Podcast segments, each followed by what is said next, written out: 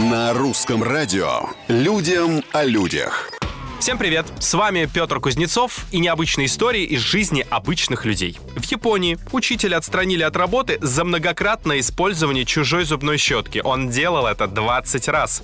51-летний преподаватель без разрешения в 5 часов утра, то есть до начала уроков, приходил в медицинский кабинет, брал щетку школьного врача, это, кстати, она, и наводил порядок во рту. Медсестра долгое время не могла понять, почему ее любимое средство гигиены в воде.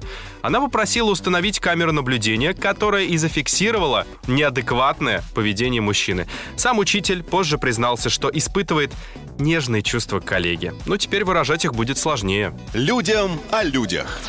Эфиопский спортсмен по ошибке начал праздновать победу в международном забеге на 5 километров за круг до финиша. И проиграл. Спортсмен уверенно лидировал перед последним кругом, считая, что он уже у финишной черты, бегун заметно сбросил темп, после чего победно вскинул руки вверх и начал посылать зрителям чемпионские поцелуи. Но потом он заметил, что его соперник, который бежал вторым, не стал останавливаться, и тут Эфиоп понял, что допустил фатальную ошибку. Он бросился в догонку, но темп был сбит, и вырваться вперед было уже невозможно. В итоге ему досталось лишь десятое место.